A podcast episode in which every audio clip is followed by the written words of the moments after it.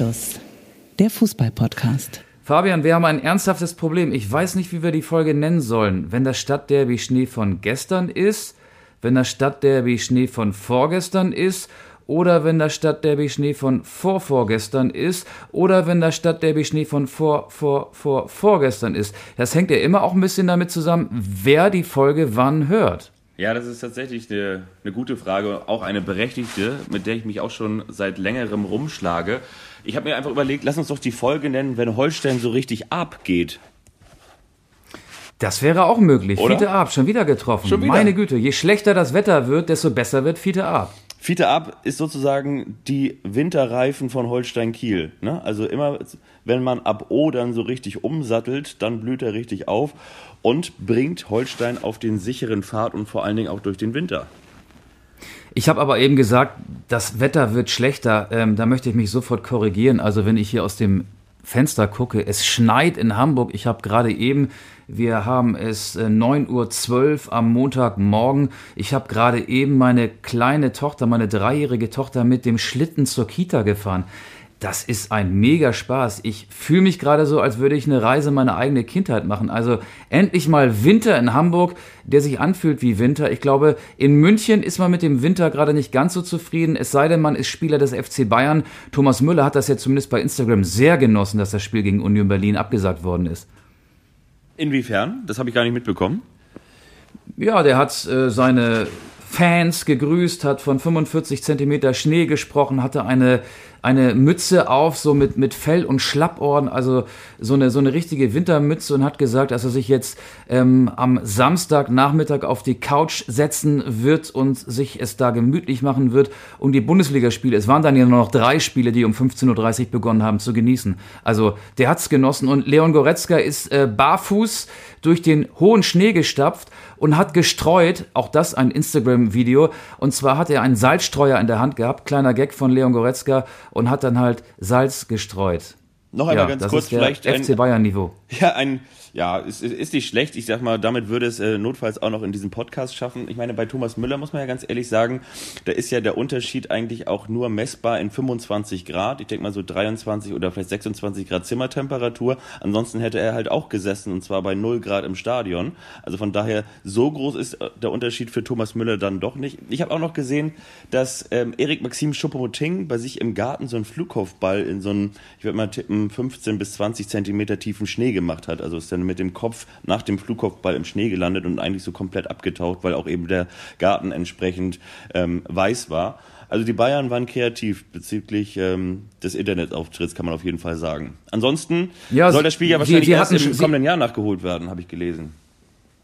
Äh, Das habe ich noch gar nicht gelesen. Also Ja. die Bayern hatten Spaß. Vielleicht hatten sie dann auch gestern Sonntag Spaß, als sie festgestellt haben, dass Bayer Leverkusen und Borussia Dortmund die Punkte geteilt haben, 1 zu 1 gespielt haben. Also das Wochenende lief für die Bayern echt nach Plan, muss man ganz ehrlich sagen. Das war ein tolles Wochenende für die Bayern. Aber der Fußballfokus lag ja auch so ein bisschen hier auf dieser Stadt. Hamburg, Freitag das Derby Ja. und Samstag die EM-Auslosung. Das sind zwei Top-Themen, über die wir unbedingt sprechen müssen. Kann man sagen, nach der vergangenen Folge, dass ich dann doch so ein bisschen recht hatte, dass dann doch so ein bisschen das Spiel Glück oder Pech entschieden hat, dass man schon sagen konnte, St. Pauli hat sehr, sehr stark angefangen, aber irgendwie war es dann doch nicht rund genug, um den HSV zu besiegen, oder? Ja, aber hast du geahnt, dass es so schneien würde und dass der Schnee das Spiel, zumindest die zweite Halbzeit des Stadtderbys, so beeinflussen würde? Hast du sicherlich auch nicht geahnt. Oder hat das deine Wetter-App äh, schon vorhergesagt? Wenn, hätte ich gerne diese Wetter-App. Die wäre dann ja sehr präzise gewesen. Nee, meine Werder-App hat das vorausgesagt. Du weißt doch, es gab doch damals dieses Schneespiel auf St. Pauli und da war auch der Schnee der entscheidende Ausschlaggeber ähm, im DFB-Pokal damals. Ne, äh, Ja, im Viertelfinale. Verletzungen 3-1 für und St. Pauli, ich erinnere mich. Ja. so. Ja. Ähm, nee, Aber so heftig Frings, Das nicht. war damals Verletzung Klose, der hat sich doch das Schlüsselbein gebrochen, oder? Klose hat sich verletzt, genau. Ja. Äh, Werder ist mit so einer Null-Bock-Einstellung ähm, aufgelaufen. Ich war im Stadion und wird nie vergessen, wie auch beim Aufwärmen schon Tim Borowski, Ivan Klasnic, äh, Miroslav Klose immer wieder die Schuhe gewechselt haben und St. Pauli die Bedingungen angenommen hat. Ähm, und der Klassenunterschied, St. Pauli war damals Regionalligist, also drittklassig und Werder Bremen 2004, 2005, 2006 war eine Mannschaft, die in der Champions League gespielt hat. Ähm, also dieser Klassenunterschied war dann durch das Wetter nicht mehr spürbar, aber so war es dann dann nun doch nicht ähm, am Freitag hier beim Stadtderby zwischen St. Pauli und dem HSV. Äh, ich möchte an dieser Stelle Fabian ja. Hürzeler, den Trainer des FC St. Pauli, zitieren. Der hat gesagt, wir haben vergessen, den Gegner zu killen. Ähm, das klingt ja. ein bisschen martialisch, aber ich glaube, jeder weiß, was er meinte. Er bezog diese Aussage, wir haben vergessen, den Gegner zu killen, auf die erste Halbzeit. Denn da hätte St. Pauli mit einem dritten Tor dem HSV den K.O.-Stoß verpassen können. Und in der ersten Halbzeit war es wirklich so, dass St. Pauli eine Klasse besser war und den HSV an die Wand gespielt hat. Ähm, sicherlich auch dadurch bedingt, dass äh, Daniel Heuer Fernandes ein episches Eigentor gelungen ist.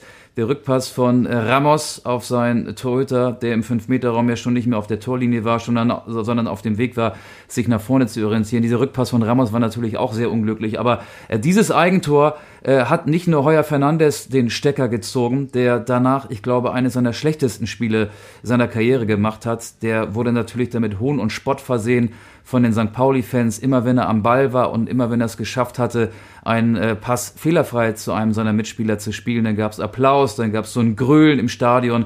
Er hat aber auch äh, einige Abschläge ins Seitenhaus gehauen und einige Abschläge dem Gegner in die Füße gespielt. Ähm, ich, ich glaube, in der Phase hätte St. Pauli, auch was die Chancen angeht, eigentlich noch ein drittes Tor schießen müssen und dann wäre der HSV nicht so zurückgekommen. Es ist ja auch kein Geheimnis, dass der HSV über außergewöhnlich gute Einzelspieler verfügt. Und zwei davon, Robert Glatzel und Immanuel Ferrei, haben dann innerhalb von zwei oder drei Minuten aus diesem 0 zu 2 ein 2 zu 2 gemacht. Ja, und dann hat sich das Millantor immer mehr zum Snowdome verwandelt. Der Schnee wurde heftiger und St. Pauli hatte auf Schnee größere Probleme als der HSV. Ähm, da haben dann auch mehr Schuhwechsel als Spielerwechsel stattgefunden. Ich konnte beobachten, wie Hauke Wahl während der zweiten Halbzeit dann den Zeugwart schnell gebeten hat, in die Kabine zu flitzen, um ihn ein neues Paar Fußballschuhe zu holen. Ähm, ja, und das hat dazu geführt, dass der ähm, Spieler, die spielerische Überlegenheit der St. Paulianer verschwommen ist und der HSV, der ja nicht so auf Kurzpassspiel und Ballpassagen setzt wie St. Pauli, sondern mehr darauf setzt, die Flügelspieler in Szene zu bringen und Flanken in den Strafraum zu schlagen, der kam auf dem Platz dann besser zurecht. Ja. Ich kann dem gar nicht viel mehr hinzufügen, außer dass der HSV dann am Ende vielleicht so ein bisschen dass das Spiel Glück hatte und ähm, obwohl man sich ja eben selbst äh, dezimiert hat oder ja, in, in Rückstand gebracht hat, hätte ich fast gesagt, also so, ja doch, selbst dezimiert hat, ist ja eigentlich ganz gut mit dem Eigentor von Heuer Fernandez. Der übrigens fand ich im Interview danach äh, sehr, sehr sehr, sehr besonnen und ähm, sehr, sehr reflektiert reagiert hat, indem er gesagt hat, also dass das halt, weiß nicht, zwei, dreimal in der Fußballkarriere vorkommt, dass man so dämlich aussieht und das ist dann jetzt halt so passiert und war jetzt gar nicht so bedröppelt und niedergeschlagen, sondern stand eigentlich doch noch ganz selbstbewusst da. Das fand ich, das ist dann irgendwie auch eine Größe, wenn man eben so reflektiert, dass man mit Niederlagen umgeht, indem man sie halt dann auch annimmt und schon gleichzeitig abhakt und ähm, das jetzt auch nicht höher hängt, nur weil es dieses Stadtderby ist, ist natürlich besonders blöd, aber trotzdem fand ich, ist er damit sehr, ja, sehr reif umgegangen, muss ich schon ganz ehrlich sagen. Ja. Und, ja, und, und, und auch die HSV-Fans sind mit ihm gut umgegangen. Wie bitte? Ich habe gesagt, nur ein Tor dürfen wir natürlich nicht vergessen. Das 1 zu 0 von Jackson Irvine, das war natürlich auch sehr schick, ne? Ja, das wäre sehr schick und ähm, es wurde ja auch Kritik laut aus dem HSV-Lager. Jonas Bold hat sie äh, sehr vehement vorgetragen. Vorher soll es ein Foul an Jonas Meffert gegeben haben. Ich muss ehrlich sagen, ich habe noch nicht einen Spielbericht von diesem Spiel gesehen. Äh, jetzt könnte man sagen, ich habe mich schlecht auf den Podcast vorbereitet, aber ich war ja Freitagabend selber im Stadion, war zu Hause, da war die ähm, Zusammenfassung bei ARD One, da werden ja Freitagabends immer die Zweitligaspiele zusammengefasst, schon vorbei. Und am Samstag hatte ich beruflich mit der EM-Auslosung zu tun. da habe ich dann eben auch keinen Nachbericht gesehen. Und gestern Abend habe ich, wie es sich für einen NDR-Mitarbeiter gehört, den NDR Sportclub geguckt und der dreht natürlich kein Spiel mehr nach, das schon zwei Tage her ist. Da ist nochmal dieses kuriose Eigentor von Heuer Fernandes gezeigt worden. Ähm, ich hätte jetzt eigentlich äh, die Sportschau-Seite nochmal aktivieren müssen. Sportschau.de, da bekommt man ja die Spielzusammenfassung. Also ich weiß nicht, ob es wirklich ein Foul war vorher an Meffert, ähm, aber ja, klar, das Tor war schick und St. Pauli war überlegen. Übrigens nicht nur in der ersten Halbzeit. Unterm Strich stehen 18 zu 6, 18 zu 6 Torschüsse auf der Seite des FC St. Pauli und am Ende haben sich ja alle St. Paulianer wie Verlierer gefühlt. Und das ist, finde ich, auch ein Beleg dafür, wie sich die Zeiten geändert haben. St. Pauli ist nicht mehr mit einem Punkt gegen den HSV zufrieden. Die Ansprüche sind gestiegen.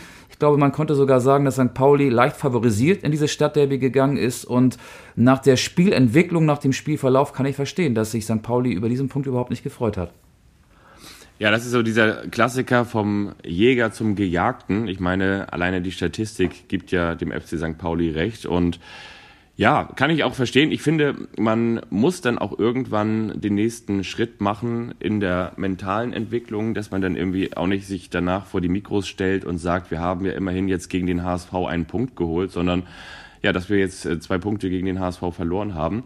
Und dann kann man ja vielleicht auch schon sagen, ähm, der, der HSV ist halt, was die Ergebnisse angeht, weiterhin relativ wackelig. Ähm, St. Pauli ähm, lässt jetzt auch hin und wieder zumindest mal zwei Punkte liegen, auch wenn sie nicht verlieren. Und der lachende Dritte ist der Dritte, der lacht. Das ist Holstein Kiel. Ja, aber Holstein Kiel ist jetzt ja Zweiter, ne? Also hat sich ja äh, durch einen überzeugenden Sieg gegen Wien Wiesbaden vom, ja, vom dritten auf den zweiten ja, Platz genau, vorgeschoben, ja. genau. Aber ich möchte, bevor wir gleich über Holstein Kiel sprechen, noch ein äh, paar Sätze zur Stimmung verlieren. Ja, bitte. Ähm, im Stadion, ich finde, da lag nicht so diese Derby-Atmosphäre in der Luft, dieses Derby-Prickeln, dieses Derby-Flimmern. Ich habe die Atmosphäre am Freitagabend als ja eher merkwürdig empfunden. Es war ähm, gar nicht so laut, wie man es von früheren Duellen zwischen diesen beiden Mannschaften empfindet. Die Ultras in der Südkurve, das ist ja so das stimmungsmäßige Epizentrum am Millantor. Da sind die St. Pauli-Fans, die Ultras eben zu Hause die waren sehr verhalten, nicht so energisch. Deren Unterstützung habe ich eher als monoton empfunden. Ich frage mich bis jetzt, ob es an der Kälte lag. Ähm, die, ja, die war, die war schon, es war knackig kalt, aber ähm, gerade wenn man eng beieinander steht und auch vielleicht mal hier und da hüpft, das soll ja auch ähm, helfen, wenn man friert. Ähm, auch, auch das äh, wäre ja möglich gewesen. Oder lag es am Alkoholverbot? Es wurde im Stadion kein Alkohol ausgeschenkt weil auch dieses Stadtderby natürlich wieder mal ein Hochrisikospiel gewesen ist. Also ich war ein bisschen enttäuscht von, von der Atmosphäre, muss ich ganz ehrlich sagen. Also ähm, visuell war das äh, ja beeindruckend, weil während des Spiels sowohl in der Gästekurve als auch in der Südkurve sehr viel Pyro brannte. Teilweise haben die äh, sind die Stürmer auf brennende äh, äh, Tore äh, angelaufen, weil es hinter den äh, Toren von Nicola Vasil und Daniel Heuer Fernandes dann teilweise äh, extrem gebrannt hat. Also das wird auf jeden Fall dann auch nochmal teuer für die beiden Vereine, weil für jede Pyrofackel ist ja eine Strafe vom DFB festgelegt, die wird dann demnächst verhängt werden. Ähm, das, war, das waren interessante Bilder, ähm, aber die Stimmung habe ich als ja, eher lethargisch empfunden. Das, ich habe mir das noch nicht so ganz ähm, erklären können, warum es so war, wie es war. Es war jetzt nicht dieses Derby-Prickeln in der Luft. Ich glaube aber trotzdem, und das sage ich äh, auch aus eigener Erfahrung, dass, äh, also aus eigener Erfahrung, weil ich ja auch schon im Millantor-Stadion gewesen bin, ich glaube nur, weil es ein äh, Alkoholverbot im Stadion gab, ist es noch lange nicht so, ich meine, gerade wenn man weiß, wo das Stadion liegt, äh, unweit von der Reeperbahn, also es ist ja eigentlich äh, das, wie so ein Adventskranz liegt ja so, eine, so ein Kneipenring um das Stadion. Also ich glaube, der ein oder andere wird da wahrscheinlich schon auch fündig gewesen sein und äh, der ein oder andere Späti ist auch nicht so weit weg. Aber interessant, dass du das so beschreibst. Wie war das denn rund um das Stadion? War da ein sehr, sehr großes Polizeiaufkommen und ist es denn relativ friedlich geblieben? Es war ein großes Polizeiaufkommen, ja, ähm, und es ist relativ friedlich geblieben. Ich habe dann auch jetzt äh, nicht jeden Artikel am Samstag nach dem Derby durchgelesen, aber ich glaube, dass die Fanlager sowohl vor dem Spiel als auch nach dem Spiel getrennt voneinander nach Hause marschiert sind. Es gab eher Fanmärsche. Die St. Pauli-Fans haben sich in der Susannenstraße im Schanzenviertel getroffen, sind dann die paar hundert Meter zum Millantor-Stadion gegangen. Die HSV-Fans haben sich an Fischmarkt getroffen, sind dann zur Feldstraße gegangen, weil ähm, von der Feldstraße kommt man dann relativ schnell zum Eingang, der in die Gästekurve führt. Also das war alles äh, okay, glaube ich. Und äh, ja, du hast recht, es gibt um das Stadion herum viele Kneipen, viele Kioske, viele Möglichkeiten, sich mit Alkohol einzudecken. Das soll kein Aufruf sein jetzt, dass man äh, betrunken in ein Fußballstadion geht, aber das Spiel begann am Freitagabend um 18.30 Uhr und viele Leute, wie auch ich, kamen direkt von der Arbeit und äh, waren wahrscheinlich froh, dass sie es überhaupt noch rechtzeitig ins Stadion geschafft haben. Und ich glaube, ähm, auch das ist ein Grund dafür gewesen, dass vielleicht die Leute dann nicht vorher schon viel trinken konnten. Ähm, ja. Aber ich glaube, das spielt schon auch eine Rolle. Also wenn, sagen wir mal, 80, 85 Prozent äh, der Zuschauer im Millantor-Stadion bei sonstigen Heimspielen des FC St. Pauli leicht alkoholisiert sind oder wenn ihr Pegel während des Spiels steigt, weil es eben dann auch äh, während des Spiels Alkohol im Stadion zu kaufen gibt, dann ist das der Stimmung schon zuträglich. Ähm, kann man gut oder schlecht finden, aber das ist definitiv so und das war halt am Freitag nicht möglich. Und da kommen wir auch schon zu unserem ersten Werbepartner Alkohol. Denn mit Alkohol ist das Stadion immer voll. Weißt du, und dann mit so einem Zwinkerauge immer voll, verstehst du? Astra, also was dagegen, äh, sponsort ja. diese Folge. Aber jetzt gerne Kiel, jetzt gerne Holstein-Kiel. Holstein-Kiel war der lachende Dritte, kann man das sagen? Ja, kann man doch sagen. Ne? Kiel ist dicht daran gekommen an St. Pauli und hat den HSV in der Tabelle überholt. Ja, definitiv. Und vor allen Dingen jetzt genau den, den dritten Sieg in Folge eingefahren. Und hat natürlich auch immer mal wieder so ein paar Wackler drin, weil wenn man sich den Spielfilm anschaut, dann hat Holstein Kiel souverän 3 zu 0 geführt. Genau das ist angesprochen. Nach dem Skripski Elfmeter hat Fiete Arp getroffen, bevor Finn Porat dann das 3 zu 0 herbeigeführt hat. Und dann hat Holstein Kiel in den letzten, ja, man muss ja schon fast sagen, ich glaube 17 Minuten, ne? Ich glaube, das war die 80. und die 97. oder irgendwie sowas, äh, dann doch noch zweimal Bretein. Ja, Genau.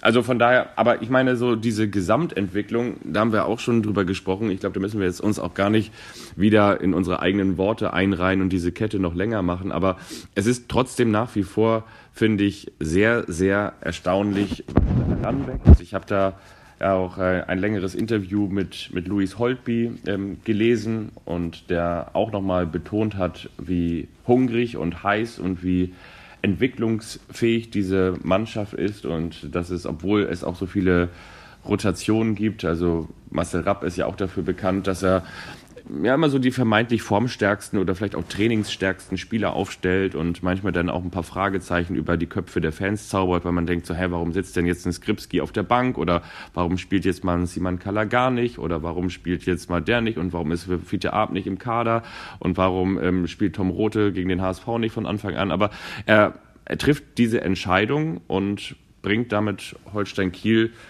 ähm, auf jeden Fall auf einen sehr guten Weg und schafft es anscheinend auch eben nicht nur vermeintliche Stammspieler zu verprellen, sondern gleichzeitig die Training, Trainingsleistung, das Trainingsniveau hochzuhalten, die Motivation hochzuhalten, weil jeder natürlich auf der anderen Seite auch weiß, dass er sich mit einer guten Trainingswoche für die Startelf empfehlen kann. Und ja, wie gesagt, das hat äh, Luis Holtby neulich auch nochmal im Interview betont, dass auch er persönlich nochmal merkt, dass er in dieser Mannschaft gebraucht wird mit seiner Erfahrung und dass da eben ganz viel Entwicklungsgeist herrscht und der kommt jetzt so nach und nach aus der Flasche.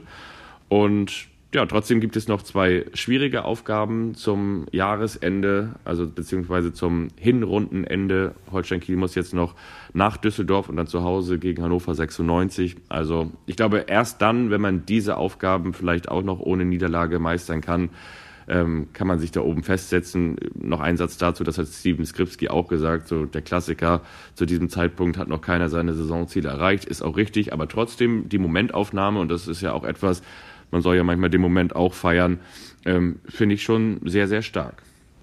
Ja, und das Spiel gegen Hannover am 16. Dezember, das letzte Spiel vor Weihnachten, ist dann das Topspiel 2030 Holstein Kiel am Samstagabend gegen Hannover 96. Auch das ist ja ein Beleg dafür, dass die Kieler jetzt anders wahrgenommen werden. Und dann ja. spielen sie auch noch am 19. Januar, auch das ist schon terminiert gegen Eintracht Braunschweig, aber das ist ja noch äh, weit hin. Aber ja, Düsseldorf ist natürlich nach dem hohen Sieg, nach dem 15-0 in Nürnberg auch ähm, in einer absoluten Top-Verfassung. Äh, könnte interessant ja. werden. Ich habe auch den Eindruck, dass Kiel auswärts noch befreiter aufspielt als zu Hause. Ähm, du hast dieses, diesen Spielverlauf gegen Wien Wiesbaden angesprochen, 3-0 geführt, am Ende knapp, vom Ergebnis her knapp mit 3 zu 2 gegen den SVW in Wiesbaden gewonnen. Ja, ähm, aber ich glaube, das nimmt man gerne in Kauf und äh, ich möchte auch noch einen kleinen Bogen zum Wetter schlagen. Ich habe in den sozialen Medien viele Fotos gesehen. Auch in Kiel ist natürlich sehr viel Schnee gefallen und da waren viele Helfer sehr engagiert und haben dafür gesorgt, dass das Spiel ausgetragen werden konnte. Also Kiel ist eine Mannschaft, die hat äh, die Ganzjahresreifen aus, aufgezogen. Die können auf Schnee und die können auch äh, auf grünem Rasen. Äh, ja, Kiel ist für mich eine der wirklich sehr positiven Überraschungen in der aktuellen Saison. Ja. Ja, dann haben wir Holstein Kiel. Womit machen wir weiter? Wollen wir zu der Kultauslosung kommen, die du ja ähm, medial auch betreut hast? Also du warst der Reporter, der wahrscheinlich diese Auslosung dann für die ARD-Radiowellen eingeschätzt hat. War das so? Ja, ich habe aus der wichtigsten Losbude Europas berichtet. die Elbphilharmonie. Ähm, und normalerweise würde man ja sagen, dass die deutsche Nationalmannschaft mit den Gegnern Schottland, Ungarn und der Schweiz den Hauptgewinn gezogen hätte. Ähm, ich bin da nicht ganz so euphorisch, würde das Wort Losglück nicht in den Mund nehmen wollen. Äh, und das liegt an 2018 und 2022 und es liegt auch an 2023, denn das aktuelle Länderspieljahr ist das schlechteste der deutschen Nationalmannschaft seit 1956. Wir haben in den vergangenen Wochen häufiger mal die Krise der Nationalmannschaft angesprochen. Ich glaube ja, dass Deutschland gegen jeden Gegner Probleme kriegen könnte und somit auch gegen Schottland, Ungarn und Schweiz. Aber klar, es hätte noch krasser kommen können. Man kann sich ja ein paar andere Gruppen angucken, vor allen Dingen die mit der Niederlande und Frankreich und äh, äh, wer ist noch dabei? Österreich und dann gibt es die Gruppe B mit Spanien, Kroatien, Italien und Albanien als großem Außenseiter. Vor dem Hintergrund hat Deutschland schon Losglück gehabt, aber ich glaube, Deutschland mit der jüngsten Historie darf eigentlich nicht mehr das Wort Losglück in den Mund nehmen, denn das haben die letzten Ergebnisse gezeigt. Jede, egal wie schwierig oder egal wie einfach die Gruppe auf dem Papier ist, jede Gruppe ist eine große Herausforderung für die deutsche Nationalmannschaft. Ja, obwohl die, die Gegner das natürlich auch schlau machen. Ich glaube, Murat Yakin hatte ja auch, der Trainer der, der Schweizer, gesagt, dass er Deutschland zu den großen Favoriten dazuzählen möchte. Das macht man natürlich dann immer ganz gerne, um den Gegner stark zu besprechen. Aber ich sag mal, auf der anderen Seite wissen wir ja auch noch, ähm, dass das, das ist jetzt so unsere Einschätzung, ich, ich sehe das ein bisschen optimistischer. Also auf der einen Seite deshalb, weil ich sag mal, viel schlechter kann es ja bei der deutschen Fußballnationalmannschaft, du hast die Statistik angesprochen, gar nicht werden. Und das heißt ja auf der anderen Seite, vielleicht kann es auch nur noch besser werden. Und es ist ja auch noch Zeit da. Jetzt rede ich schon fast so ein bisschen so wie Rudi Völler, der ja auch gesagt hat oder von Gradmessern im Frühjahr gesprochen hat. Ähm, und, und er auch die, die, die großen Gegner als, als Gradmesser sieht. Also das Spiel gegen, gegen Frankreich zum Beispiel, das hat er nun ja auch noch selbst betreut. Das hätte ich jetzt an seiner Stelle vielleicht auch nochmal herausgeholt. Aber ich, ich glaube, es ist eben noch Zeit und ähm, das ist das vielleicht auch einzige, was für Deutschland spricht und äh, vielleicht noch der ein oder andere Abwehrspieler, der noch in Form kommen muss. Und ähm, was ich auch in dem Zusammenhang ganz spannend fand, bevor wir vielleicht auf die einzelnen Gegner nochmal gleich eingehen, ähm, dass Markus Babbel gestern im Doppelpass äh, Antonio Rüdiger sehr, sehr vernichtet hat, möchte ich sagen, der auch gleichzeitig gesagt hat, dass für ihn ähm, Mats Hummels in die Startelf gehört und eben auch an der Seite von Mats Hummels nicht Antonio Rüdiger, weil er davon gesprochen hat, dass er ähm, auch einen anderen Job hätte bei Real Madrid als in der deutschen Fußballnationalmannschaft, weil er eben vor sich auch deutlich bessere Spieler hat und eben nicht so häufig in Bedrängnis kommt und häufig sehr viel Alibi-Fußball spielt. Das würde ich, glaube ich, so nicht unterstreichen, aber da haben wir ja auch schon häufig drüber gesprochen, dass die Abwehr in jedem Fall ja eine ist, die sich deutlich sicherer präsentieren muss, damit, ähm, ja, damit nicht so einfach die Gegentore fallen. Aber wie siehst ja, du das? Aber ich, ich, ja, ich möchte da auch so, dass der, ja? Markus Babbel aber auch widersprechen. Also wer hat denn in Wien gespielt? Da haben Mats Hummels und Antonio Rüdiger nebeneinander gespielt und beide haben sich, glaube ich, ähm, an schlechten Aktionen überboten. Also die waren beide auf einem ähnlich schlechten Niveau. Wenn ich sehe, dass Mats Hummels gestern wieder der beste Spieler von Borussia Dortmund gewesen ist, äh, wie ja auch in den Wochen davor, er ist ja auch mit einer guten Form zur Nationalmannschaft gekommen, hatte ja Rückenprobleme, deswegen hat er das Spiel gegen die Türkei verpasst. Aber äh, gegen Österreich war eben Hummels mit Rüdiger im Abwehrzentrum. Und ich frage mich auch, was ist das für einen Mats Hummels, der das schwarz-gelbe Trikot trägt? Und wer ist dieser Mats Hummels, der im schwarz-weißen Trikot dann aufläuft? Also, ja, wir können jetzt die Abwehr sezieren. Ähm, Julian Nagelsmann hat auch in Hamburg angedeutet, er will äh, oder hat unpopuläre Maßnahmen angekündigt. Ähm, das hat er auch schon nach dem äh, Länderspiel in Wien gesagt, dass er die Kaderstruktur verändern wird, dass er weniger Zauberer einladen wird, mehr Kämpfer, mehr Worker. Das war ja sein Wort in Anlehnung an Christian Streich. Der hat mal das Wort Worker in den Mund genommen und Julian Nagelsmann wollte sich dann auch so ein bisschen ähm, ja, lustig darüber machen. Also die Kaderstruktur wird sich ändern und es wird dann im März, Ende März, wenn es zu diesen Länderspielen gegen die Niederlande und Frankreich kommt, wahrscheinlich einen äh, leicht veränderten Kader geben als den, den wir jetzt im November gegen die Türkei und gegen Österreich erlebt haben.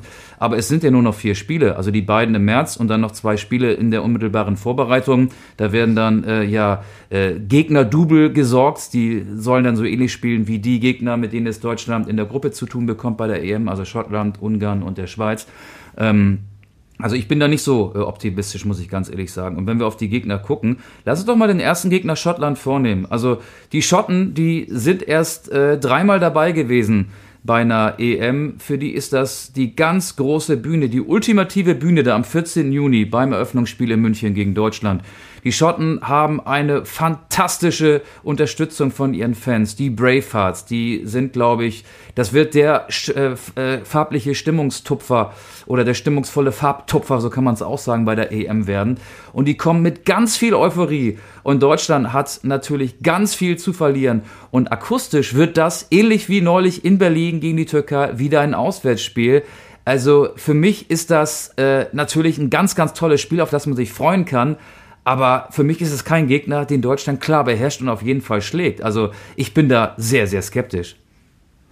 Ach, das bin ich nicht. Also das bin ich wirklich nicht. Also ich möchte dir dahingehend äh, widersprechen. Also erstmal glaube ich dann auch schon, wenn man sich die Schotten anguckt, dass da fußballerisch auch noch deutlich weniger äh, Klasse, ein geringeres Niveau als zum Beispiel im Vergleich zu den Türken vorhanden ist. Und ich glaube wiederum auch, und da müssen wir uns ja wirklich nur noch mal dran erinnern oder zurückerinnern, an die Bilder von 2006. Ich glaube schon, dass Deutschland auch wieder eine Fußball-Euphorie entfachen kann. Ob sie das, eine, aber das ist, das ist so lange her. Also da bin ich ganz, ganz weit von entfernt. Diese Mannschaft ist seit 2018 in unterschiedlicher Konstellation, sowohl auf der Bank als auch auf dem Rasen, im Sinkflug. Und es wird gefühlt immer schlechter. Es wird immer schlechter. Der letzte Eindruck ist das 0 zu 2 in Wien gegen Österreich.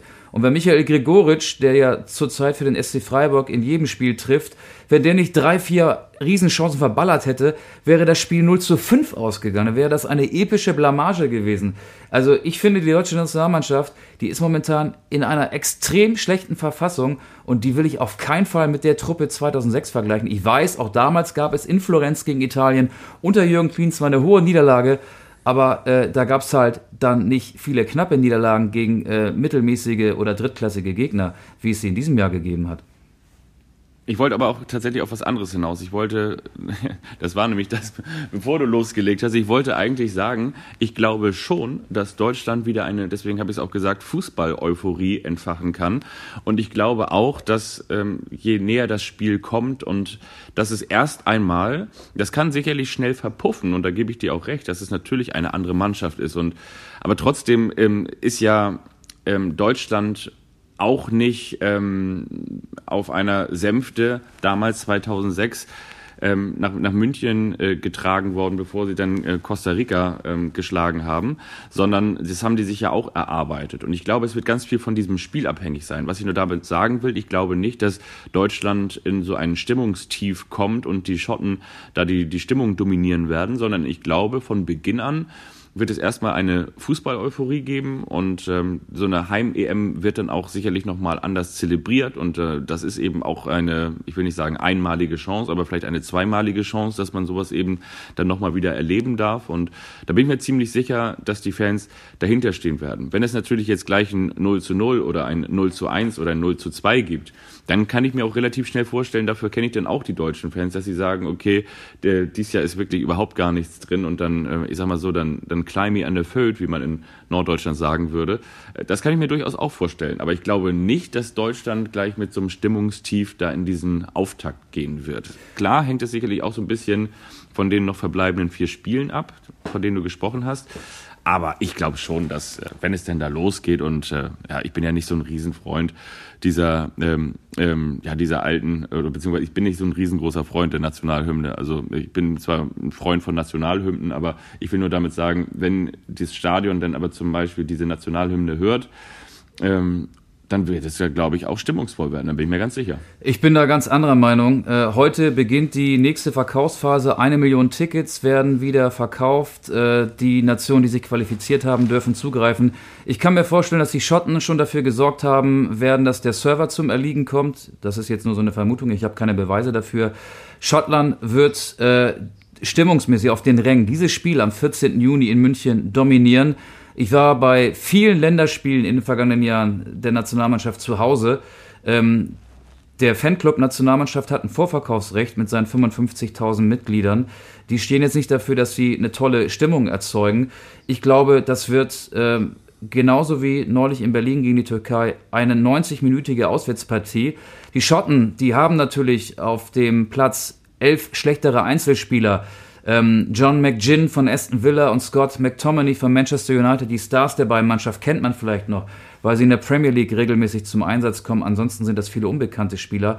Aber Schottland hat das Mindset, die haben die Mentalität, die wissen, dass sie in dem Spiel alles gewinnen können. Die sind, wie gesagt, erst dreimal bei Europameisterschaften dabei gewesen. Die werden das als so eine Once-in-a-Lifetime-Chance auffassen. Und ich glaube, dass die deutsche Mannschaft, die ja mit mental starken Mannschaften zuletzt in Österreich und auch in Berlin gegen die Türkei große Probleme hatte. Julian Nagelsmann hat diese, diese Spannung, dieses äh, Spannungsniveau, zum, das, das emotionale Level zum Thema gemacht. Ähm, und da, das wirst du bei der Nationalhymne schon hören, werden die Schotten bereits damit 1 zu 0 in Führung gehen. Ähm, ich, ich bin da skeptisch. Ich weiß, es ist noch viel Zeit. Es sind noch sechs Monate. Dann beginnt erst die Europameisterschaft. Aber äh, ich glaube, mit diesem Spiel kann Deutschland schon sehr viel verlieren, wenn Deutschland sich nämlich so präsentiert wie in den vergangenen Wochen. Aber das ist ja auch schön, dass wir mal eine Kontroverse haben in diesem Podcast. Endlich mal, ja mal, Endlich mal. Ja. Ja. Wir können ja mal unsere vielen Zuhörenden, unsere Fans da draußen mal fragen, wie seht ihr das denn? Schreibt uns doch mal, ich werde da mal eine kleine Umfrage starten und ähm, jetzt nicht nur zum zum Schottland-Spiel, sondern was glaubt ihr, mit welcher einer, mit was für einer Stimmung wird die deutsche Fußballnationalmannschaft in den W, hätte ich fast gesagt, EM-Auftakt gehen? Ja. Wollen wir auch schon auf den zweiten Gegner schauen? Äh, ja, das wäre Ungarn. Äh, Ungarn ist dann der zweite Gegner am 19. Juni in Stuttgart, ist das, glaube ich, genau. Und da werden ja Erinnerungen wach. Bei der letzten EM, drittes Vorrundenspiel, Deutschland-Ungarn. Ungarn ging zweimal in Führung, Deutschland glich zweimal aus durch Havertz und Goretzka und hat sich mit einem Unentschieden ins Achtelfinale gezittert. Da kam dann ja das Aus gegen England. Und danach gab es das Duell Deutschland-Ungarn auch in der Nations League. Ungarn hat unter anderem 1 zu 0 gewonnen. Also äh, Ungarn ist inzwischen eine Mannschaft, die ist auf demselben Niveau wie Deutschland. Also das klingt zwar schräg, ähm, aber es ist tatsächlich so. Die jüngsten Ergebnisse, und da gab es ja jetzt in den vergangenen Jahren diese Vergleiche, ähm, waren so, dass, dass Deutschland große Probleme mit Ungarn hatte. Und ich weiß nicht, warum sich das jetzt in sechs Monaten ändern sollte. Ja, Deutschland, ähm, beziehungsweise Ungarn, meine ich, hat natürlich auch in, inzwischen wieder echte, richtig gute Fußballspieler, unter anderem den ehemaligen Leipziger Dominik Schuberschlei, genau. mittlerweile im Mittelfeld von Liverpool spielt. Also das sind auch eben dann nicht nur irgendwelche Fußballspieler, sondern auch echte Stars, kann man schon sagen. Und hat sich natürlich auch weiterentwickelt und ja, Vielleicht kann Goretzka die Ungarn ja vielleicht wieder ja, im Zaum halten, zumindest emotional, der ja damals äh, auch sehr liebevoll gejubelt hat, nachdem sehr, sehr unschöne Töne aus der Kurve der ungarischen Fans kam, hat er sich ja mit dem, dem Herzsymbol davor gestellt. Und ähm, ja, aber. Absolut. Ich, ich und die ungarischen also Fans, ich, die, die sind auch lautstark. Also auch da, Deutschland, Ungarn in Frankfurt, sorry. Also da werden ganz, ganz viele Ungarn sein. Ich weiß nicht, ob das auf den Rängen so eine Atmosphäre wird, die Deutschland pushen wird. Das wird vielleicht auch eher so vom Aroma her ein Auswärtsspiel werden. Also ähm, das spielt alles eine Rolle, glaube ich. Und lass die Deutschen mal mit einem Unentschieden, ich will jetzt ja nicht ganz so negativ sein, gegen Schottland in die EM starten. Dann liegt vor dem zweiten Spiel gegen Ungarn schon Druck auf dieser Mannschaft. Und die Ungarn, die sind vor allen Dingen defensiv unter einem italienischen Trainer namens Marco Rossi inzwischen so gut ausgebildet, dass die deutsche Mannschaft da echt Probleme kriegen wird. Und Schoboschlei hast du angesprochen, der Star dieser Mannschaft, völlig klar. Ähm, Ungarn wird den Deutschen wahrscheinlich ein Gegner auf Augenhöhe sein. Und dann heißt es am Ende, dass das Finale um das Weiterkommen gegen die Schweiz. Ja, Granit Xhaka, einer der besten Spieler der Bundesliga, der ist in der Schweizer Nationalmannschaft ja auch äh, der herausragende Akteur. Ähm, die Schweizer kennt man ja. Viele Spieler sind aktuell in der Bundesliga beschäftigt, andere waren in der Bundesliga. Shakiri, Rodriguez. Fabian Scheer. Ja, ich will jetzt nicht mit Renato Steffen kommen, ja. ähm, aber äh, ich könnte vielleicht noch Manuel Akanji aufzählen der bei Manchester ja. City spielt, bei einem der besten Vereine der Welt und er spielt tatsächlich regelmäßig. Nico Elvedi kennt man von Borussia Mönchengladbach. Ähm, die, die Schweiz ist, ist, ist gut. Die hat bei der letzten EM das Viertelfinale erreicht und ist da erst im Elfmeterschießen gegen Spanien rausgeflogen. Also auch die Schweiz ist ein Gegner, der ist inzwischen mindestens auf demselben Niveau wie Deutschland. Also ähm, deswegen, Losglück sehe ich da nicht. Vielleicht wäre es sogar besser gewesen, wenn du, wenn du als Außenseiter so gegen, gegen Frankreich oder vielleicht auch gegen die Niederlande antreten musst. Gut, Frankreich wäre nicht möglich gewesen, weil die Franzosen wie Deutschland im ersten Lostopf gewesen sind. Ähm, aber Deutschland wird wahrscheinlich aufgrund der Historie, aufgrund des Heimvorteils dreimal als Favorit in diese Spiele gehen. Äh, obwohl es äh, nüchtern betrachtet mit Ungarn und der Schweiz Gegner auf Augenhöhe sind. Gegen Schottland ist Deutschland besser. Ähm, ich ich sehe das nicht so optimistisch wie vielleicht ähm, einige neutrale Beobachter ähm, und ich glaube auch, dass dass beim DFB, auch wenn das keiner so gesagt hat, von den Herren, wer war denn da? Neuendorf, äh, Völler, Nagelsmann, Rettich. Ähm, ich glaube, dass, dass die das vielleicht auch ähm, zu, zu optimistisch äh, betrachten. Ja, also kann definitiv sein. Also du hast natürlich dahingehend recht, dass diese Fußballnation Schottland, Ungarn, Schweiz jetzt nicht so klangvoll sind wie zum Beispiel Italien, Frankreich, Niederlande, aber dass natürlich in diesen Mannschaften deutlich mehr steckt. Deutschland hat wiederum diesen Ruf einer großen Fußballnation, aber hat das in den vergangenen Jahren nicht mit Inhalt füllen können und so hat man sich dann ein bisschen angeglichen. Und ja, ich bin, bin auch gespannt und, und, also gegen Schottland bin ich mir nach wie vor sicher. Ne? Hast du ja auch gesagt, da ist Deutschland schon das stärkere Team gegen Ungarn und gegen die Schweiz ja, muss man gucken. Also vom Papier her würde ich nach wie vor auch sagen, dass Deutschland stärker ist, aber Deutschland hat es halt nicht in die Klamotten gekriegt. Also die, die Spieler haben ähm, auf ihren ähm, oder in ihrer Individualität, in ihren Vereinen häufig eine bessere Leistung gezeigt als in der Nationalmannschaft. Also das, das ist ja nach wie vor das große Problem. Es gibt viele Einzelkönner, auch viele Spieler, die mit sehr viel internationaler Erfahrung daherkommen, weil sie mit ihren Vereinen an der Champions League teilnehmen. Aber es ist ähm, ja weder Hansi Flick gelungen, noch ähm, in der ganzen Konstanz Julian Nagelsmann gelungen, diese Mannschaft so zu formen, dass sie auch eben im Konglomerat äh, funktioniert. Und von daher, ja, muss man muss man es abwarten. Ich würde sogar noch einen Schritt weiter gehen. Die zaghafte Aufbruchstimmung unter Nagelsmann, der hat ja seine ersten Länderspiele während der USA-Reise als Bundestrainer gehabt. Die ist dann äh, mit den Niederlagen gegen die Türkei und Österreich komplett verschwunden. Und viel wird davon abhängen, wie die Testspiele dann gegen die Niederlande und gegen Frankreich, also gegen zwei Nationen, die zurzeit besser sind als Deutschland, verlaufen werden. Die deutsche Mannschaft braucht jetzt, äh, ich glaube auch so für das innere Gefühl, für die innere Sicherheit äh, Ergebnisse und zwar positive Ergebnisse. Wenn die Ergebnisse positiv ausfallen und wenn diese ähm, ja, Kaderanpassung, die Nagelsmann ja vornehmen will, äh, wie gesagt, mehr Kämpfer, weniger Zauberer, wenn die fruchten, dann kann es ja dann, äh, wenn der Frühling kommt und wenn der Frühling in den Sommer übergeht, noch so eine Euphorie geben. Will ich gar nicht ausschließen, aber momentan fehlt mir äh, total der Glaube daran. Ja. Wollen wir uns denn mal anschauen, wie diese Spiele ausgehen werden? Ja, witzig. Ähm, ich wollte dich auch gerade herausfordern. Wir haben ja letzte Folge schon so ein bisschen eine ähm, Kultrubrik angesprochen, die bei uns so im Schlummerschlaf ist. Man könnte mittlerweile auch sagen, im Winterschlaf ist. Jetzt wollen wir sie zum Leben erwecken. Bist du bereit für das, was hier hin und wieder, aber sehr selten äh, zelebriert wird?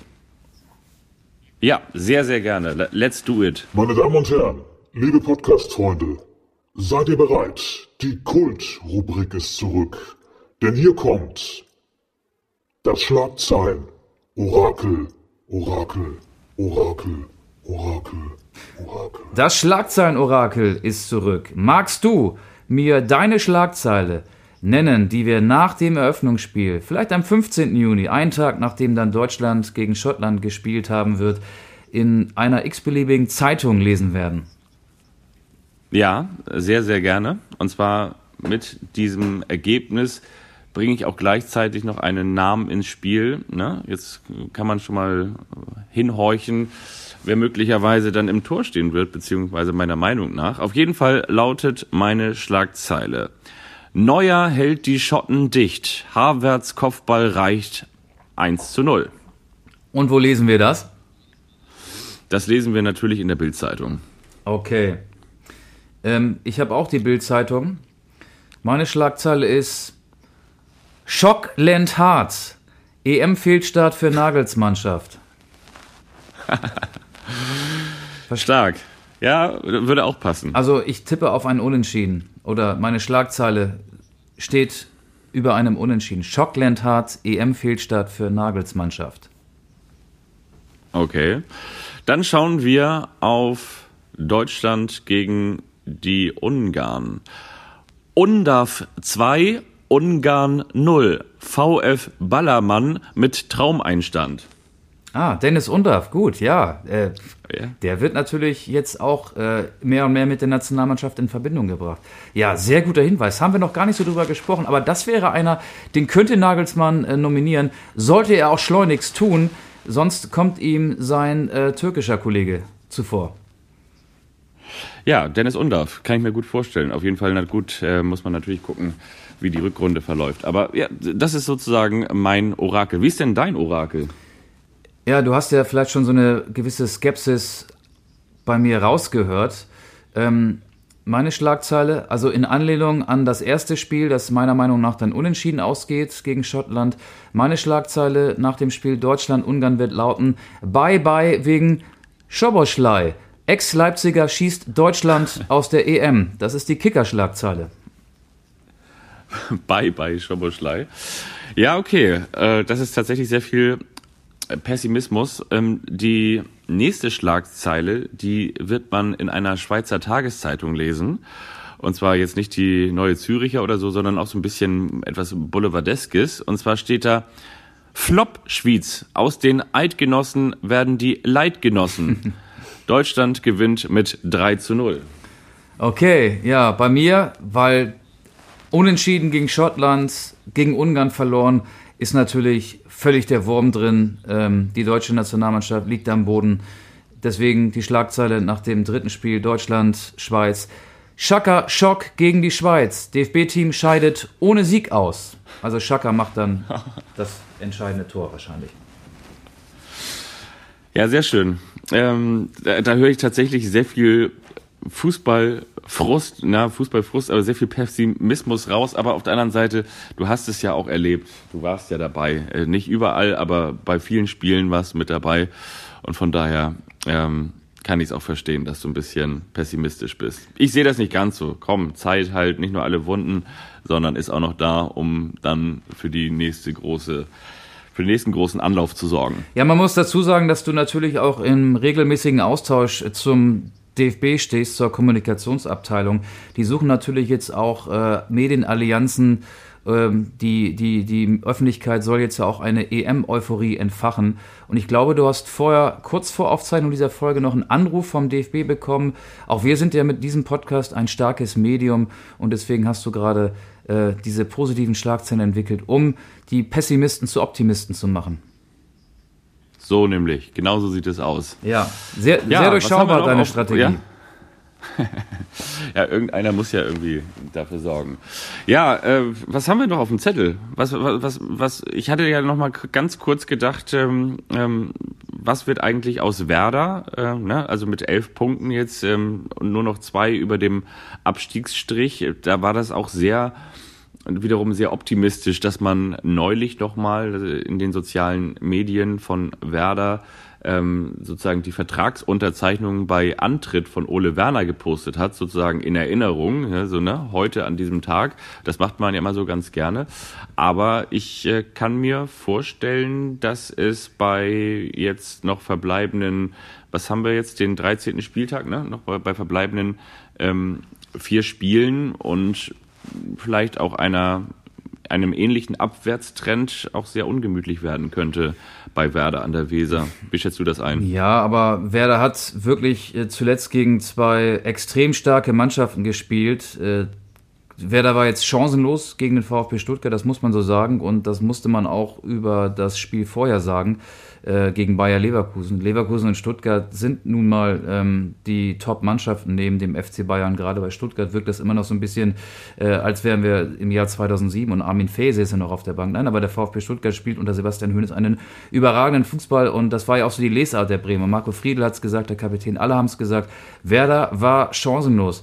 Ich glaube, Werder wird die Qualität haben, da unten drei Mannschaften hinter sich zu lassen. Ist ja momentan auch so. Werder war meines Wissens noch nicht einmal auf einem Abstiegsplatz in der laufenden Saison. Und ich glaube, die Bremer wissen erstmal, wer die Mannschaft nach oben geführt hat, Ole Werner nämlich. Und sie wissen, glaube ich, auch, ähm, woher sie kommen. Und sie wissen vielleicht auch, wo sie im, ähm, im, im Budget-Ranking stehen. Und das entspricht ja wahrscheinlich auch so ungefähr der aktuellen Platzierung. Ich glaube nicht, dass da jemand unruhig wird. Ich finde es spannend, was auf der Torhüterposition passiert. Michael Zetterer, der ja schon ganz lange bei Werder Bremen unter Vertrag steht, nämlich seit 2015. Damals kam er von Unterhaching nach Bremen. Ähm, war nie wirklich lange die Nummer 1 unter Markus Anfang mal in der zweiten Liga. Ansonsten wurde er immer mal wieder ausgeliehen nach, äh, ich glaube, Klagenfurt und einmal nach Zwolle in die Niederlande. Der ist jetzt plötzlich die Nummer 1 und hat Jerzy Pavlenka abgelöst. Und er hat jetzt nicht so sicher gespielt gegen Stuttgart. Ähm, ich glaube, dass dieses Thema immer wieder eins wird. Und ich bin mal gespannt, wie mental stabil Zetterer ist und wie der so die nächsten Wochen performt. Weil das ist ein Thema, wenn man während der Saison den Torhüter austauscht. Gut, es war jetzt eine Verletzung, die dazu geführt hat, dass Pavlenka erstmal nicht spielen konnte. Aber Pavlenka ist jetzt ja nicht ins Tor zurückgekehrt. Ich glaube, das wird spannend zu beobachten sein. Wie siehst du diesen Torhüterwechsel?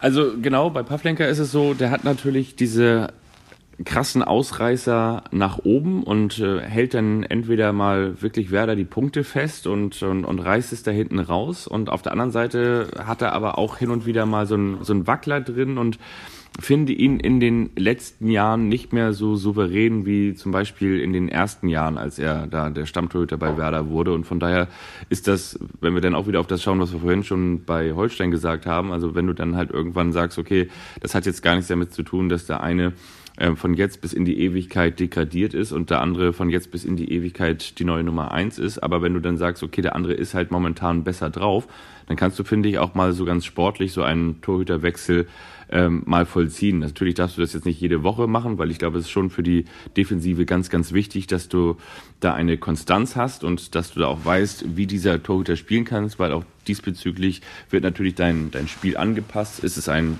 fußballerisch stärkerer Torhüter oder ist es vielleicht ein fußballerisch nicht so starker Torhüter, den, ähm, der, dann spielst du halt mehr hinten raus oder weniger hinten raus. Also ich, ich kann es nachvollziehen, dass es so ist. Ähm, möchte aber auch gleichzeitig nochmal einen Bogen zurückschlagen. Du hast ja den VfB Stuttgart angesprochen und natürlich hast du recht, dass äh, Werder jetzt aktuell gegen Bayer Leverkusen, finde ich, ist übrigens nochmal eine andere Klasse als der VfB Stuttgart. Aber genau das ist ja vielleicht das, was man dem Trainer, was man Ole Werner, den ich sehr, sehr schätze, ankreiden könnte. Guck mal, du hast beim VfB Stuttgart natürlich jetzt mit Girassi einen unfassbar formstarken Stürmer. Du hast auch mit Undaf einen unfassbar formstarken Stürmer.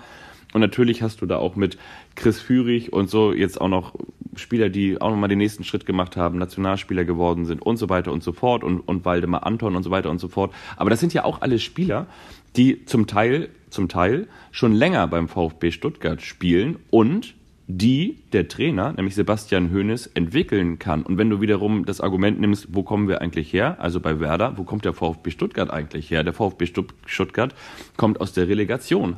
Und äh, Sebastian Hoeneß hat es geschafft, natürlich jetzt auch nicht mit finanziell überragenden Mitteln, aber hat es geschafft, diese Mannschaft von einem Abstiegskandidaten zu einem zumindest internationalen Fußballaspiranten zu machen. Und ähm, da muss man natürlich sagen, da hat sich Werder eben nicht weiterentwickelt, auch mit Spielern, die schon länger dabei sind, mit einer vielleicht auch häufig ähm, nicht ähm, wirklich durchschaubaren Transferpolitik. Werder ist irgendwie auch so ein bisschen dafür bekannt, dass sie lange warten und gucken, ob noch irgendwo so ein Schlupfloch frei wird. Dann kommt so Nabi Keita, das war auch ein, ein Transfer, den man von, von Anfang an als Risikotransfer eingestuft hat. Geht das auf, dann kann er vielleicht Werder besser machen. Es ist jetzt nicht aufgegangen, weil seine Verletzungshistorie ähm, fortgesetzt wird.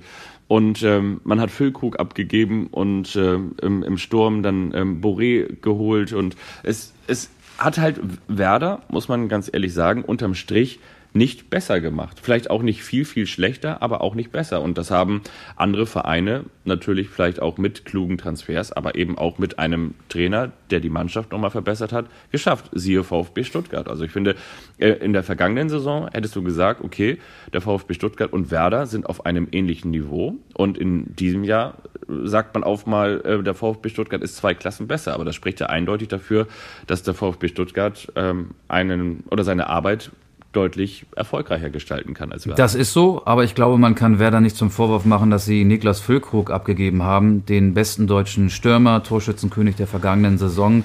Äh, der hatte höhere Ziele die er mit Werder Bremen nicht erreichen konnte. Also der spielt jetzt mit Borussia Dortmund nicht um die Meisterschaft mit, aber er spielt in der Champions League und er spielt sicherlich mit dem BVB auch um die erneute Champions League Qualifikation mit.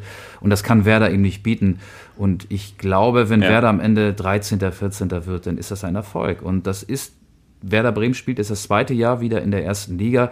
Das ist für eine Mannschaft wie Werder Bremen momentan das Ende der Fahnenstange. Ähm, es macht ja keinen Sinn, die Bremer mit, äh, ich weiß nicht, der Zeit in den Nullerjahren, äh, ausgehend von der von dem Double im Jahr 2004 und den regelmäßigen Champions League-Teilnahmen in den Jahren danach zu vergleichen. Macht ja gar keinen Sinn, ist auch schon sehr lange her. Ähm, Werder Bremen ist eine Mannschaft, die äh, im letzten Tabellendrittel der ersten Liga einzuordnen ist, sowohl sportlich als auch finanziell. Und da ist sie momentan und dass du mit elf Punkten ähm, nach 13 Spielen eine ziemlich schwache Ausbeute hast, ist ja völlig klar. Also weniger als 1,0 Punkte im Schnitt. Aber es gibt ja aus, äh, aus Bremer Sicht zum Glück Mannschaften, die noch schlechter performen. Union Berlin, Köln, ja. Darmstadt 98, ähm, wer ist noch unten? Mainz 05 und ähm, ja, äh, vielleicht wird sich Werder. Heidenheim auch mehr und mehr. Genau, ne? vielleicht ja. wird sich Werder bis zum 34. Spieltag mit diesen Mannschaften duellieren, aber ist dann auch keine Überraschung, weil ich glaube, diese Erwartungshaltung hatten die Bremen auch. Duxch und Füllkrug waren das beste und vielleicht auch aufregendste Sturmduo in der vergangenen Saison. Die spielen mittlerweile gemeinsam für die deutsche Nationalmannschaft. Also standen ja ein paar Minuten gemeinsam auf dem Platz, als dann Duxch eingewechselt wurde. Und diesen Sturm hat Werder nicht mehr. Und ist doch klar, dass dann dann Qualitätsverlust ist. Du kannst ja Füllkrug nicht eins zu eins ersetzen. Äh, zumindest nicht, wenn du die finanziellen Voraussetzungen hast wie Werder Bremen. Ja, das mache ich Ihnen auch nicht zum, zum Vorwurf. Äh, ich glaube, das ist dann auch klar, dass dass äh, man dem Stürmer, wie man dann auch so, so häufig sagt, oder dem Spieler den, den Wunsch erfüllt oder dem nachkommt. Aber ja, ich meine, Schauen wir mal. Ich wollte übrigens in dem Zusammenhang auch nochmal sagen, wer ja auch immer wieder mit der Nationalmannschaft in Verbindung gebracht wird, ist ja, wenn man wieder auf den VfB Stuttgart schaut, auch noch Waldemar Anton. Ne? Also vielleicht auch noch mal eine spannende Geschichte, der auch eine große Entwicklung genommen hat. Früher bei Hannover 96, hat übrigens sein allererstes Bundesligaspiel, da bin ich im Stadion gewesen, beim VfB Stuttgart gemacht. Und jetzt ist er da der, der Abwehrchef und äh, zeigt auch konstant gute Leistungen möglicherweise auch nochmal eine Alternative. Ja, spielt äh, Innenverteidiger und hat auch schon Rechtsverteidiger gespielt ja, spannend, muss man abwarten. Ähm, kann ich, kann ich, kann ich mir vorstellen. Andererseits, ah, ich weiß nicht, ob er jetzt noch mal ganz neue Leute dazu holt, die bisher noch nicht dabei gewesen sind. Doch, wahrscheinlich macht das. Also, ja, könnte sein, könnte sein. Ähm, mit Blick auf die Uhr, wir wollen ja nicht ja. Ähm, senden, bis der Schnee schmilzt. Hast du Lust auf ein kleines Quiz, beziehungsweise wir haben ja nicht nur eine Kultrubrik, wir haben ja eigentlich zwei. Eine habt ihr gehört, die ihr selten hört, Ja. und die hauptsächliche Kultrubrik, die ist ja noch gar nicht hier zum Vorschein gekommen. Hast du Lust auf das, was ähm, ja, sich alle denken können? Das, was kommen muss. Ja, bitte. Und ab dafür.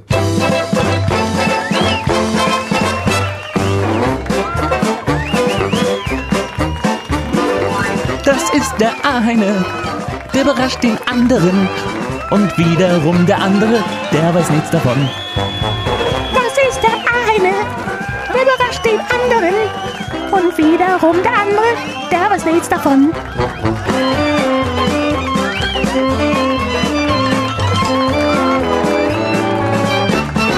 Der eine überrascht den anderen. Hast du was vorbereitet für mich oder möchtest du, dass ich erst mein kleines Quiz hier vortrage? Ich habe natürlich etwas vorbereitet, aber äh, du darfst loslegen, wenn du willst. Bei mir geht's auch schnell. Ähm, in Anlehnung an das Derby am Freitag hier in Hamburg, St. Pauli gegen den HSV. Ähm, es ist ja nicht das einzige Stadtduell, das es bisher im Profifußball gab. Wir reden jetzt über die erste, zweite und dritte Liga. Ähm, erstmal, was glaubst du, welches Stadtduell gab es im deutschen Profifußball bislang am häufigsten? Ja, das äh, HSV, oder? HSV gegen St. Pauli? HSV, St. Pauli. Nee, es ist das Ja? im Süden, in der Stadt, in der ganz viel Schnee gefallen ist am Wochenende. Äh, glaubst du, das zu wissen, Ach ja, dass Bayern gegen 1860. genau, das gab es 36 Mal und dann kommt tatsächlich HSV Okay. St. Pauli oder St. Pauli HSV 26 Mal gab es das im Profifußball, also in der ersten oder in der zweiten Liga. Ähm, welche Stadtderbys fallen dir noch ein? Welche gab es in den vergangenen Jahren, äh, seitdem es Erst-, Zweit- und Drittliga-Fußball gibt, noch? Also, es gab natürlich ähm, Bayern gegen Unterhaching. Ja, das zählt nicht als Stadtderby, weil Unterhaching ja offiziell kein äh, Stadtteil von München ist. Also das wird hier nicht aufgeführt. Aber, aber geh Okay. mal in die Deu- größte deutsche Stadt, da findest du vielleicht noch das ein oder andere. Ja, klar, dann gab es natürlich ähm, Hertha BSC gegen Union, dann gab es natürlich äh, Hertha BSC gegen Tennis Borussia Berlin. Ja, stimmt. Sehr gut. Dann kann ich mir vorstellen, gab es bestimmt auch mal Frankfurt gegen FSV Ähm, gab es, in der zweiten gab Liga. es auch, meine ich, ja, genau. Dann gab es noch, dann gab es noch ähm, ähm, ähm, Stuttgart vielleicht gegen die Stuttgarter Kickers. Viermal. VfB Stuttgart gegen Genau, Stuttgarter der Kickers, VfB Ja. gegen die Kickers. Viermal insgesamt. Es Und wo gab es denn nochmal? Ja? Also es gab auch noch eins in Berlin, völlig richtig. Hertha gegen Union gab es zwölfmal, Hertha gegen Tennis Borussia gab es achtmal, aber es gab noch ein Berliner Stadtderby achtmal. Ähm, ich weiß nicht, ob das schon deine Zeit war, weil da müssten wir dann bis in die 80er Jahre zurückgehen. Blau-Weiß. Blau-Weiß 90 Berlin. Berlin. Für diesen Verein hat Karl-Heinz Riedle Ja. übrigens auch mal gespielt. Hertha gegen Ja. Blau-Weiß 90 gab es auch achtmal. Und geh, geh mal Ja. in die Stadt, äh, die zu den größten deutschen Städten gehört. Es müsste die viertgrößte deutsche Stadt sein, wenn ich mich nicht täusche. Ja, die viertgrößte deutsche Stadt. Ähm, da spielt ein Verein, der einen, eine Ziege als Maskottchen hat, zum Beispiel. Ach so. Ach ja, stimmt. Ähm, ja, ja, klar. Ähm, Fortuna Köln gegen den ersten FC Köln. Richtig, sechsmal Fortuna gegen den FC. Ja. Und das ist jetzt keins, was so auf Anhieb wahrscheinlich jedem einfällt, aber in einer Stadt, die mitten im Revier ist, gab es auch mal ein Stadtderby. Und nicht nur einmal, sondern achtmal. Kommst du auf dieses Duell? Boah, warte mal. Ein Stadtderby im Revier. Bochum, Schalke. Dortmund. Also mit Bochum hast du, glaube ich, schon ähm, einen Volltreffer gelandet. Gegen wen hat Bochum denn? Gegen welchen Stadtrivalen hat denn Bochum achtmal gespielt? Ach ja, klar, Wattenscheid. Ja, ja. Richtig, Wattenscheid 09 gegen den VfL Ja, Bochum achtmal. natürlich. Weil durch die Gebietsreform von 1975 sind Ja. Wattenscheid und Bochum zusammengeschlossen worden. Das waren sie auch schon. Sehr Ja. gut. Ja, das hat Spaß gemacht. Das ist, äh, da war viel Fußball-Nostalgie, wie ich so schön sage, mit dabei. Ähm, ich habe noch mal so ein kleines EM-Fußball-Quiz rausgeholt, weil das war jetzt ja auch ein großes Thema und ähm, habe mich da so ein bisschen inspirieren lassen und habe hier und da so ein paar Fragen zusammengetragen. Es sind auch nicht viele, ich glaube es sind fünf, aber ich bin mir sicher, du wirst ähm, es auch lösen können. Es geht auf, ähm, wir kommen auf eine Bundestrainer-Frage und ich möchte dich mal fragen, ähm, welcher Bundestrainer durfte denn nicht Bundestrainer genannt werden? Franz Beckenbauer war Teamchef. Franz Beckenbauer war Teamchef. Und warum? Weil er nicht die erforderliche Lizenz hatte. Sehr, sehr gut und sehr, sehr richtig. Im Elfmeterschießen bei großen Turnieren hat Deutschland bisher meist ein gutes Bild gemacht. Von wem stammt denn dieses Zitat? Da kam das Elfmeterschießen. Wir hatten alle die Hosen voll, aber bei mir lief es ganz flüssig. ähm, ja, das war ein deutscher Nationalspieler. Ich würde tippen Lothar Matthäus oder Andi Brehme oder Olaf Thon. Das sind jetzt drei Namen. Ich glaube, einer von denen war es. Okay, ich gebe dir auch noch eine offizielle Auswahl. Also das war nicht ganz richtig, aber die offizielle Auswahl wäre jetzt relativ einfach dann wahrscheinlich für dich. War es Mesut Özil oder Paul Breitner? Paul Breitner. Diese Aussage ist richtig. Für die DFB 11 bestritt Paul Breitner 48 Spiele. Meine Güte, das war aber ganz schön schnell. Das schnellste Tor der EM-Geschichte fiel bei der Europameisterschaft 2004. Nach wie vielen Sekunden?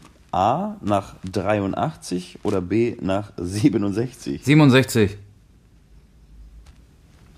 Das ist richtig. Nach 67 Sekunden nach Anpfiff ähm, erzielte der russische Nationalspieler Dimitri Kirischenko beim Spiel gegen Griechenland das schnellste Tor der EM-Geschichte. 2004? Und am Ende ja. wurde Griechenland trotzdem Europameister. Auch das ist richtig. Unter Rehakles. Aber wir wissen ja auch, ähm, doppelt hält besser. Wer schaffte es, als Spieler und auch als Trainer der deutschen Mannschaft Europameister zu werden? Als Spieler und auch als Trainer. Berti Fuchs. Berti Fuchs?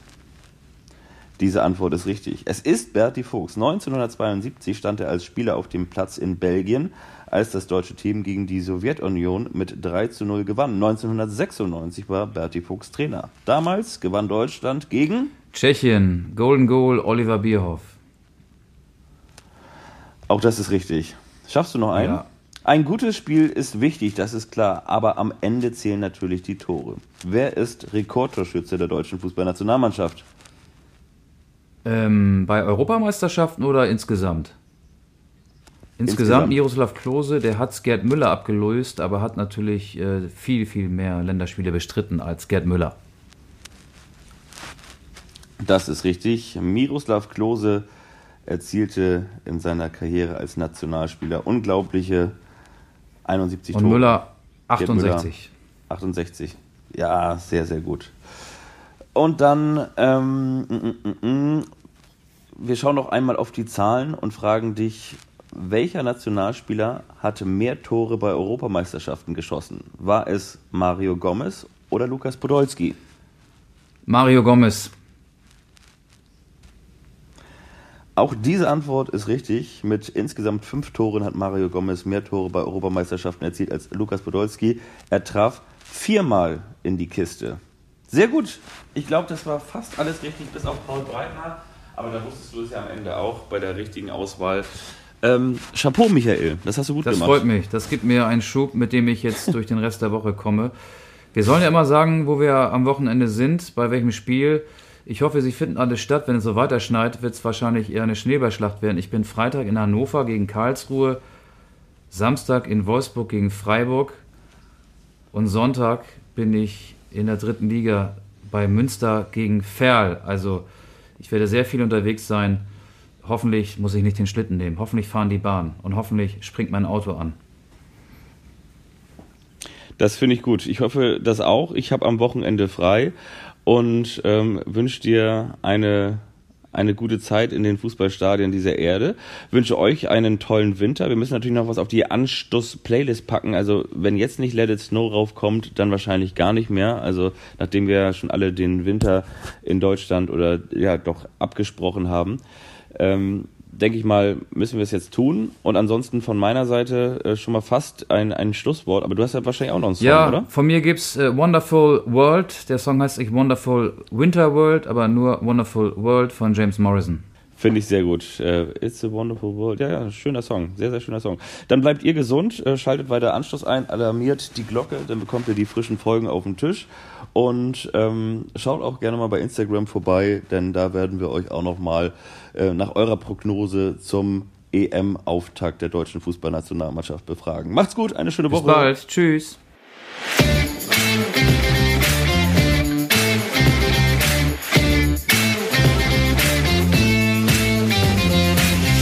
Anstoß, der Fußball-Podcast.